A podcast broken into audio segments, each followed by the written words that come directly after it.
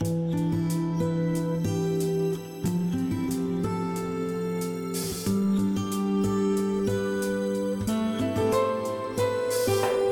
los bendiga a todos. Mi nombre es Joe Mercado y bienvenido nuevamente para un nuevo episodio de Teología Right True.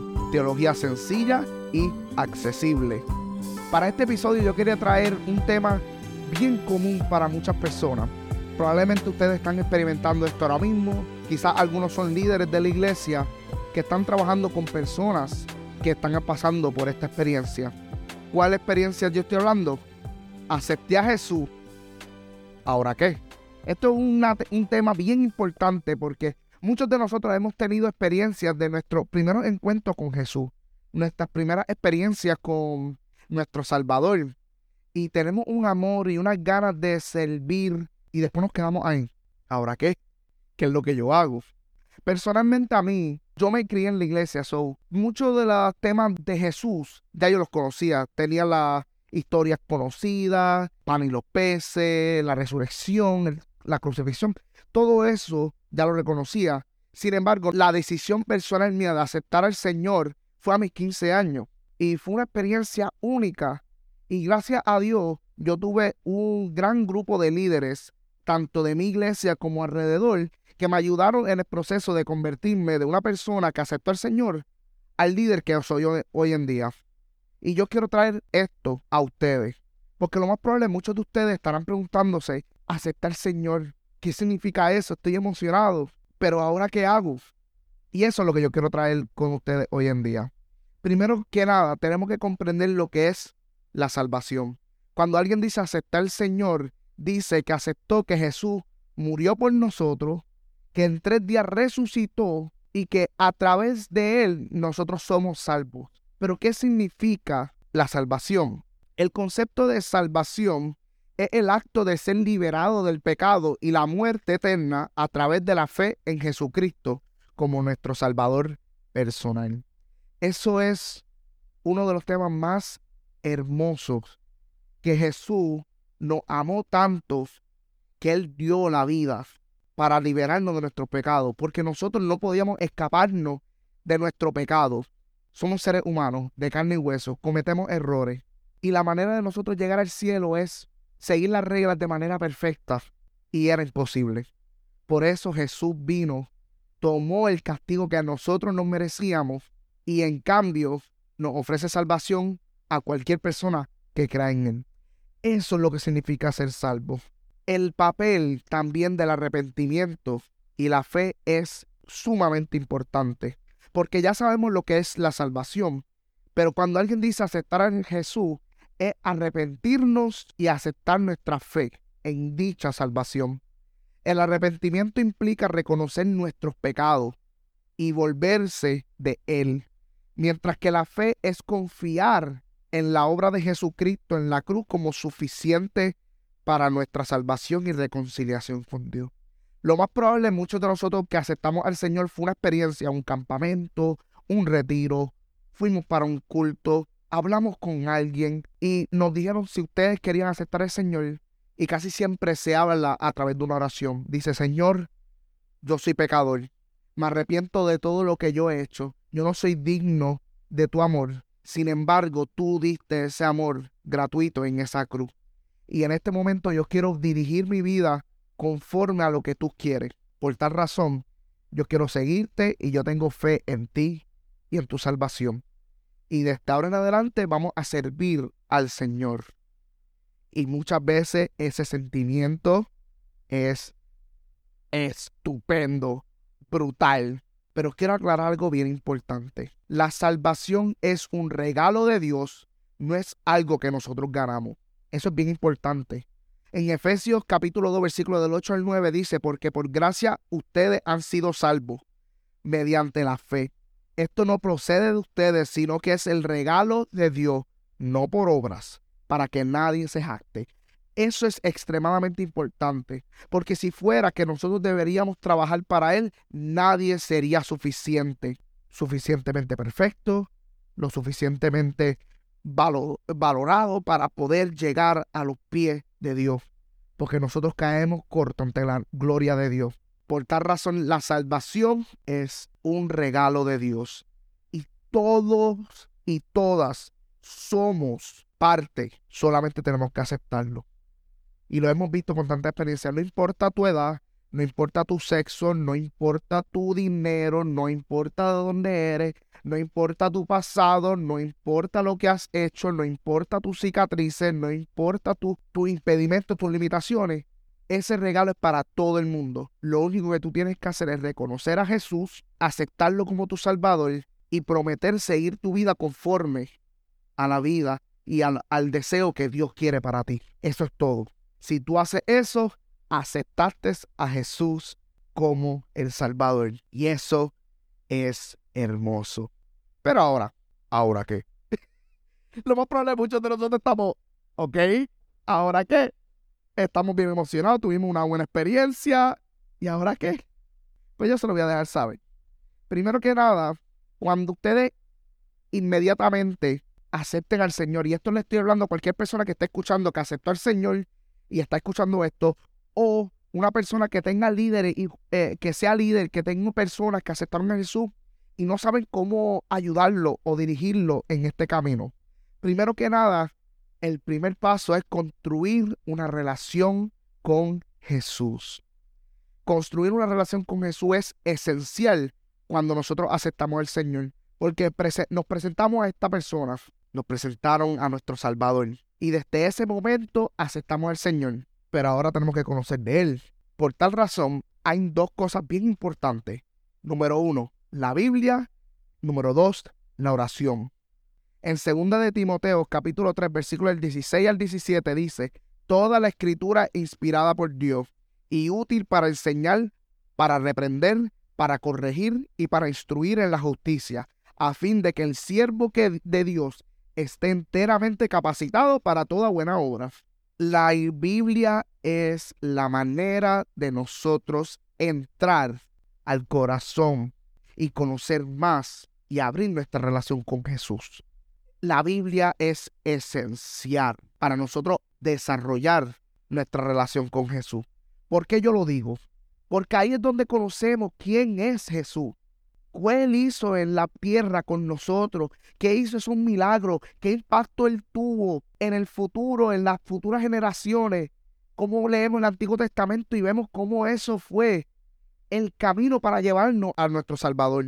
Por eso la Biblia es muy importante. Pero lo más probable, ustedes están preguntando, mira, ¿qué yo hago? ¿Qué, qué, Biblia leo? ¿Qué, ¿Qué, qué hago? ¿Leo de este Génesis? Yo les voy a dar unos consejos prácticos. Primero que nada, la manera que yo siempre he presentado leer la Biblia a personas que quizás nunca han leído la Biblia o solamente han, escuchado versos bíblicos o han leído secciones de la Biblia, yo siempre les presento que lean los cuatro evangelios. Cuando ustedes estén emocionados, quieran crear una relación con Jesús, cojan una Biblia. Si les regalaron una Biblia, se compran una Biblia. Puede ser una, cualquier traducción, por lo menos como pastor, yo uso mucho tres versiones, que es Reina Valera, nueva versión internacional y la nueva traducción viviente. Pero realmente ustedes busquen una que sea lo más cómodo. Recuerden, ustedes están empezando. Por tal razón les recomiendo la nueva versión internacional, un Dios habla hoy, algo que sea fácil de comprender para que ustedes entiendan las bases y luego en el futuro podemos continuar desarrollándonos y ver otras versiones y entender un poquito más y profundizar más. Pero como ustedes están empezando, tómense una Biblia sencilla y lean los cuatro evangelios. Los cuatro evangelios de Mateos, Marcos, Lucas y Juan. La razón es que esos cuatro evangelios es la historia de Jesús. Ustedes van a ver la historia del nacimiento, la historia del bautismo, todos los milagros, todos los sermones, todas las parábolas, la crucifixión y la resurrección ustedes ahí van a conocer al Jesús que todo el mundo ama, al que todo el mundo desea. Cuando ustedes tengan eso, si ustedes se sienten, si ustedes leen mucho, yo personalmente leo cinco capítulos al día. Algunos pueden leer un capítulo. Tómense en una libretita o en su mismo teléfono y escriban cómo se sienten al escuchar algo bien, bien hermoso. Leyeron el capítulo 8 de Juan, le, escríbalo y hable sobre qué ustedes sintieron cuando leyeron eso, qué a ustedes les encantó, sobre todas esas cosas que ustedes acaban de leer. Después, lean Hechos. Hecho el, el libro que habla sobre la historia después de los primeros discípulos, de los apóstoles, cómo ellos desarrollaron las primeras iglesias de Jesús. Luego continúa con el Nuevo Testamento, con las cartas Paulinas y todo eso, donde son cartas del apóstol Pablo que le enviaba a ciertos grupos o a ciertas personas o a ciertas iglesias que estaban pasando por problemas en particulares y Pablo le enviaba todo esto para que estuvieran dando el mensaje esencial de Jesús. Después de tú leer eso, le recomiendo vayan para atrás, vayan para atrás al Antiguo Testamento. Ahí empiezan a entender Génesis, Éxodos, Levíticos, aprendan la historia de Moisés, la historia de David, la historia de los profetas y ustedes van a empezar a conectar la historia hacia Jesús. Todas las profecías que Jesús cumplió, ahí van a estar. Y ahí tú vas a estar entendiendo quién era Jesús y quién es Jesús hoy en día. Yo siempre lo comparo como ver una historia y después ver el prequel. Cuando nosotros vemos la historia del Nuevo Testamento y después queremos ver qué pasó antes de eso. Y vemos cómo estamos viendo eh, o clues, como dicen, del Jesús que conocemos. Para mí esa es la manera de tú leer la Biblia cuando estás comenzando. Escribe preguntas, escribe tus dudas, escribe y reflexiona. ¿Tienes alguna duda? Escríbela y busca información. Búscate a alguien que, de confianza que tú tengas, un familiar, una amistad, un pastor, un líder. Y tú, mira, tengo esta pregunta, leí esto, ¿qué tú piensas? Eso es lo que queremos. Conoce, relacionate con nuestro Salvador. Ahora, orar es muy importante porque es la manera en que nosotros podemos conectarnos con Jesús. Muchos de nosotros nos estaremos preguntando, mira, yo no sé orar, que yo no sé cómo hacer esto ni cómo hacer lo otro. Con calma. Orar simplemente es hablar con Dios. Ustedes están comenzando. Probablemente ustedes pueden usar Padre Nuestro. El Padre Nuestro que estás en los cielos, santificado sea tu nombre. Venga tu reino, hágase su voluntad, así como en la tierra como en el cielo y así sucesivamente. Eso es una buena manera de comenzar. Apréndete ese Padre Nuestro. Pero a la verdad, ustedes quieren en sus propias palabras orar, solamente digan unas palabras de adoración, Padre, Rey de Reyes, Dios gracias. Agradecele al Señor por lo que ha hecho en su vida, por todo lo que ha hecho en la vida de, de tu familia, de tus amistades. Señor, gracias por la oportunidad que tú me has dado. Gracias por, por darme otro día más. Gracias por la comida que yo pude comer. Gracias por la oportunidad que tú me estás dando. Ahí también puedes pedir perdón. Si, si cometió algún error, pídale perdón. Y ustedes se sientan arrepentidos de lo que sienten, pídale perdón al Señor. También pídale al Señor lo que necesita. Señor, estoy pasando por esto, quiero que tú me cuides. Todo eso, úsenlo. Hablen con el Señor como si estuvieran hablando con un amigo, con un padre, con quien sea. Hablen con nuestro Padre, con nuestro Salvador. Y yo les aseguro que la diferencia se va a notar. Ahora, lo más importante, el papel del Espíritu Santo. El Espíritu Santo es lo que Jesús nos dejó para estar con Él todo el tiempo. El Espíritu Santo es el que nos guía y nos fortalece a los creyentes. Juan capítulo 14, versículo 26 dice, pero el consolador, el Espíritu Santo, a quien al Padre enviará en mi nombre, le enseñará todas las cosas y le hará recordar todo lo que le he dicho. El Espíritu Santo es la manera en que Jesús está con nosotros en cualquier momento. Es la manera en que nosotros nos podemos conectar con el Señor. Es la manera en que nosotros cuando oramos, Jesús nos escucha. La manera en que Dios nos conecta. Y a través del Espíritu Santo es que nos guía en nuestras vidas. Algunas veces, cuando ustedes empiezan a entender ese God feeling, hay veces, ay, como que siento que no debería de hacer esto. Algunas veces ese es el Espíritu Santo diciéndote, mira, dirígete, dirígete a ese lugar. En este momento yo te pido que cuando estés comenzando deja que el Espíritu Santo fluya. En el momento tú pides oración, Señor, yo quiero que tú me guíes donde tú quieres que me guíes. Esas ocasiones que se abran puertas de la misma manera en que se pueden cerrar puertas. Esas cerraduras pueden frustrar, pero es que Jesús te está dirigiendo a un camino y es a través del Espíritu Santo que nos dirige en la vida. Claro, yo estoy hablando de estos temas, de la Biblia, de la oración, del Espíritu Santo, de una manera sencilla, porque yo quiero hablarle a los nuevos creyentes. Van a haber futuros episodios donde vamos a ir en detalle sobre lo que conocemos como cómo leer la Biblia, el Espíritu Santo, la oración y muchos otros temas más. Pero ahora mismo recuerden esto, lean la Biblia, conozcan de Jesús, hablen con nuestro Salvador y dejen que el Espíritu Santo los guíe. La otra cosa bien importante que pueden hacer, conéctense con otros creyentes. Es sumamente importante conectarte con otros creyentes. Yo siempre uso el ejemplo del baloncesto. Si usted es fanático de baloncesto, ustedes pueden gustarle el baloncesto, ver la NBA o en Puerto Rico ver la BSN, a los capitanes, a los, a los vaqueros, a los leones, a los Mets. O usted puede ir para a ver los Lakers, Golden State, los New York o quien sea. Y ustedes pueden conectarse y amar el, el deporte. Usted puede ir por una cancha solo a jugar y siente la misma satisfacción, pero nada se compara con tú ir a una cancha, ver a un grupo de personas que le gusta el mismo deporte, que le encanta jugar baloncesto y digan, mira, quieres jugar un uno para uno, un 3 para 3, un 5 para 5. Y ustedes empiezan a jugar, ustedes empiezan a compartir, ustedes conocen nuevas personas, nuevas amistades que te dicen, mira, vamos para tal sitio, para jugar baloncesto. Y ustedes no solamente hacen ejercicio, usted conecta con otras personas. Algunas veces puedes aprender, porque quizás tú estabas viendo a jugadores hablando y jugando pero no es hasta que tú conociste una persona que le gusta driviar o tirar bien la bola y te dice, mira, te recomiendo que hagas esto y tú, ah, y empiezas a practicar y mejoras en ese aspecto. Esa unión es bien importante también en la iglesia. La iglesia es la manera en que nosotros podemos desarrollar nuestra fe, conocer más de Jesús, porque hay personas que conocen más que nosotros y esas personas nos pueden ayudar a guiarnos en nuestras vidas en Hebreos capítulo 10, versículos de 24 al 25, y me gusta mucho esto, dice, y considerémonos unos a otros para estimularnos al amor y a la buena obra.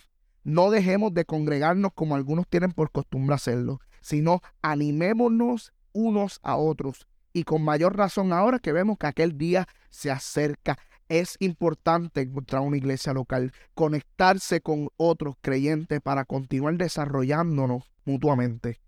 Ahora, lo más probable está preguntando, mira, es que yo no sé qué iglesia dónde tengo que ir. Número uno, ustedes tienen que buscar una iglesia que se alinee con las creencias y los valores de uno.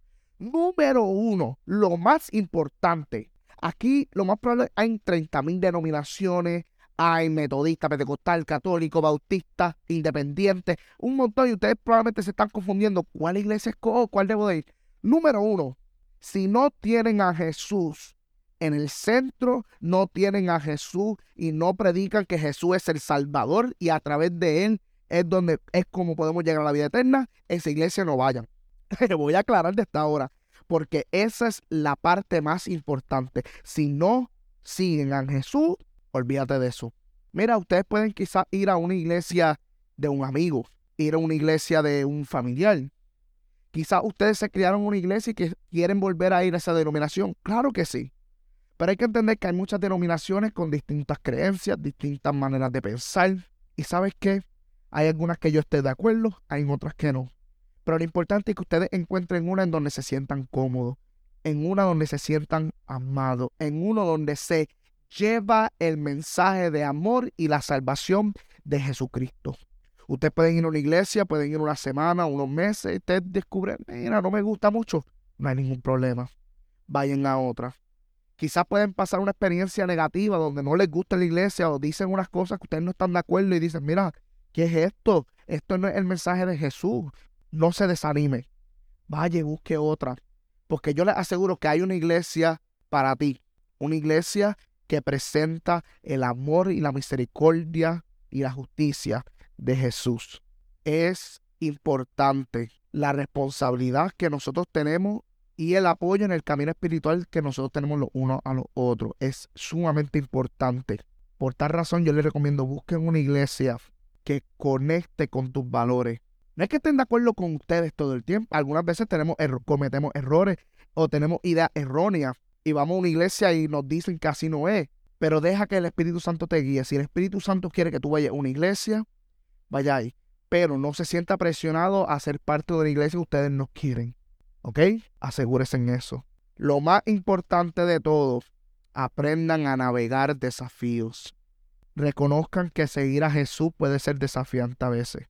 Juan 16, 33 dice, le he dicho estas cosas para que en mí hayan paz. En este mundo afrontarán aflicciones, pero anímense, yo he vencido al mundo. Cuando nosotros aceptamos el Señor, yo siempre lo llamo el estado de luna de miel. Es un estado sumamente hermoso. A mí me encanta ver las personas en este estado. Ese estado de luna de miel es cuando aceptan a Jesús y están esos primeros meses lleno del amor, lleno de compartir y quieren servir, quieren hablar, quieren gritar, quieren bailar, quieren danzar y llevar el mensaje de Jesús a todo el mundo. Y lo ven todo color de rosa y eso es estupendo. Pero va a llegar un momento donde eso va a bajar. Va a llegar un momento donde van a haber problemas. Van a haber momentos donde situaciones en la vida que ustedes pensaban que iban a escaparse después de aceptar al Señor vuelven.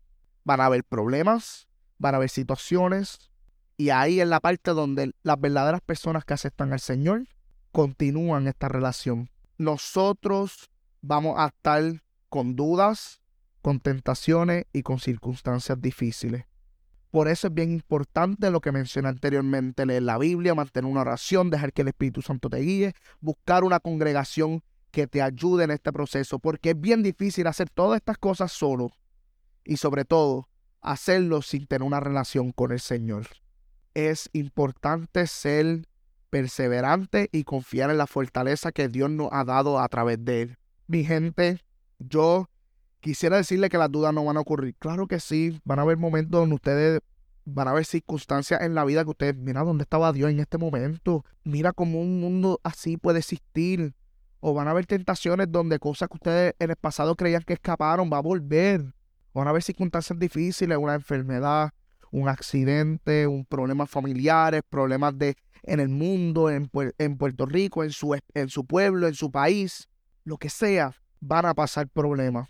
Pero lo bueno es que, como dice en Filipenses 4:13, todo lo puedo en Cristo que me fortalece. Eso es un versículo común, pero menos cierto no es, porque es lo más cierto posible. Todo lo podemos hacer en Cristo que nos fortalece. Porque si presentamos al Señor con nuestras dudas, con nuestras tentaciones, con nuestras circunstancias, Él nos va a ayudar. Como yo siempre he dicho, gente que no acepten al Señor van a tener igual de problemas. La ventaja que nosotros tenemos es que tenemos a alguien a quien recurrir, a alguien donde podemos buscar apoyo, a alguien donde podemos encontrar paz, amor y circunstancias de la vida. Nada de esas circunstancias nos van a vencer. Esto ha sido todo por hoy. ¿Aceptaron al Jesús? ¿Ahora qué? Les voy a recordar, si aceptaron a Jesús, bienvenido a la familia. Estoy tan feliz de que ustedes aceptaron al Señor. Recuerden, lean la Biblia, manténgalo en oración, conectándote con el Señor. Deja que el Espíritu Santo te guíe. Conéctate con otros creyentes a través de una iglesia. Continúa navegándote. Depende de lo que Jesús quiera para ti. Pero sobre todas las cosas, manténganse firmes y confíen en el Señor en los momentos difíciles. Busquen recursos, busquen apoyo. Yo les recomiendo, busquen a través, hay series, hay una serie de Chosen que yo últimamente he estado viendo que me encanta. Es una buena, una buena manera de conocer al Señor. Pueden comprarse libros de devociones donde cada día pueden leer cuando se levanten en la mañana o cuando vayan a dormir por la noche. Pueden leerlo y tener un momento especial para el Señor pueden leer la Biblia, pueden unirse a una iglesia, pueden ir a todos los cultos, pueden ir a actividades de jóvenes, pueden tener cultos de oración donde pueden conectarse, pueden hablar con muchas personas. Busquen recursos, busquen apoyo. Y por último, yo quiero hacer una oración final para toda persona que es nuevo creyente, para que continúe creciendo en esta relación con Jesús. Y si quieren, pueden seguir conmigo. Señor, te damos gracias por la oportunidad de estar aquí, la oportunidad de aceptarte como mi único Salvador. Padre, yo espero que estas personas puedan continuar creciendo y creando una relación contigo. Señor, déjalo que encuentren recursos y apoyo donde ellos lo necesitan. Deja que tu Espíritu Santo los guíen a donde tú quieres que, que ellos estén. Continúen leyendo la Biblia, continúen orando, que se congreguen, que busquen personas similares que los ayuden a fortalecer ese amor que tienen hacia ti. Esta fase de la luna de miel es hermosa, esta fase es estupenda. Pero en medio de tribulaciones, en medio de dudas, en medio de tentaciones, ayúdalos a tener la perseverancia y confiar en tu fortaleza, Padre. Como tú dijiste, todo lo puedo en Cristo que me fortalece. Y esto lo declaro en este momento. Amén y amén. Espero que hayan disfrutado este episodio, que lo hayan encontrado. Si ustedes aceptaron al Señor, bienvenido nuevamente Espero que disfruten este camino y espero que continúen desarrollando un amor que solamente Jesús lo puede dar. Tengan una bonita día y una bonita noche, depende de cuando ustedes escuchen este podcast y este episodio. Y como siempre, Dios los bendiga.